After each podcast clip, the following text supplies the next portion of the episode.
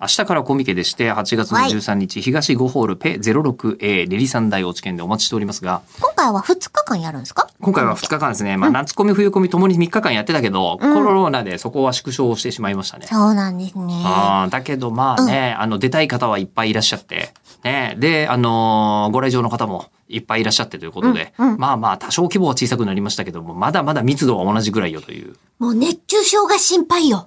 そうね。うんえ、えゆこさんもコミケ行ったことありますえっと、んまだ3日間とかやっていて、うん企業ブース、うんまあ、ここですぜ、みたいな時にん、何回か行った記憶があります。あ、じゃあ企業ブースは行ったことあり、うんえ普通の、あのー一般の方の参加のブースはあんま行ったことない。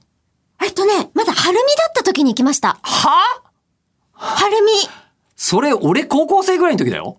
ですよね。俺その時まだ出会ってないんで全然分かってないんですそうけそうど。そう。私17歳とかですよ。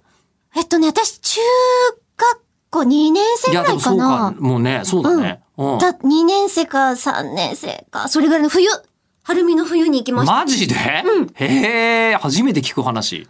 なんかね、あのーその当時、うん劇団みたいなところに、えっ、と、知り合いの方が入ってて、うんうんで、それが多分大学生の集いだったんですよ。うんうんうんうんで、えっと、その人たちが自分たちの脚本を出すああ、なるほどっね。ていうので行くときに、そのお知り合いの方が、あ、じゃあよかったらなんかその冬休みだから一緒に行きませんかって声をかけてくれて行ったんですけど、その時私が持ってたあの制服以外の服っていうのが、つなぎオーバーオールぐらいしかなくて、逆に、だって制服着てれば何の問題もないから服を持ってなかったんですよ。いわゆる私うん服なるを。ほど。うんでも制服だとちょっとねっていうのがあって、うんオーバーオールを着ていて、すごいね、困人民服しか持ってないかつての中国の人みたいな感じです。らないからうさ、ん制服で。で、うん。うん。そのオーバーオールで行ったら、ちょっと前に流行った家なき子の、うん。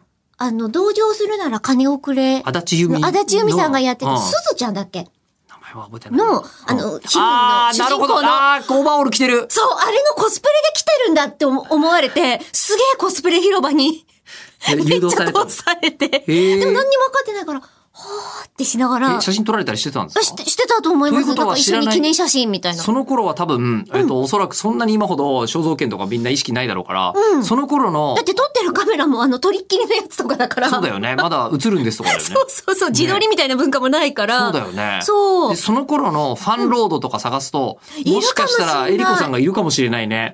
へえ。リアル。の子が来たみたいなやつ。あっ へたえ。かもしんない。いや、それは考えたことなかったなあと、綾波レイのコスプレの服うんを、あの、同級生のお母さんが作ってくれて、これを着て私の同人誌を一緒に売ってって、中3の時に誘われたことがある思い出しやったたあ、熱出しちゃったの。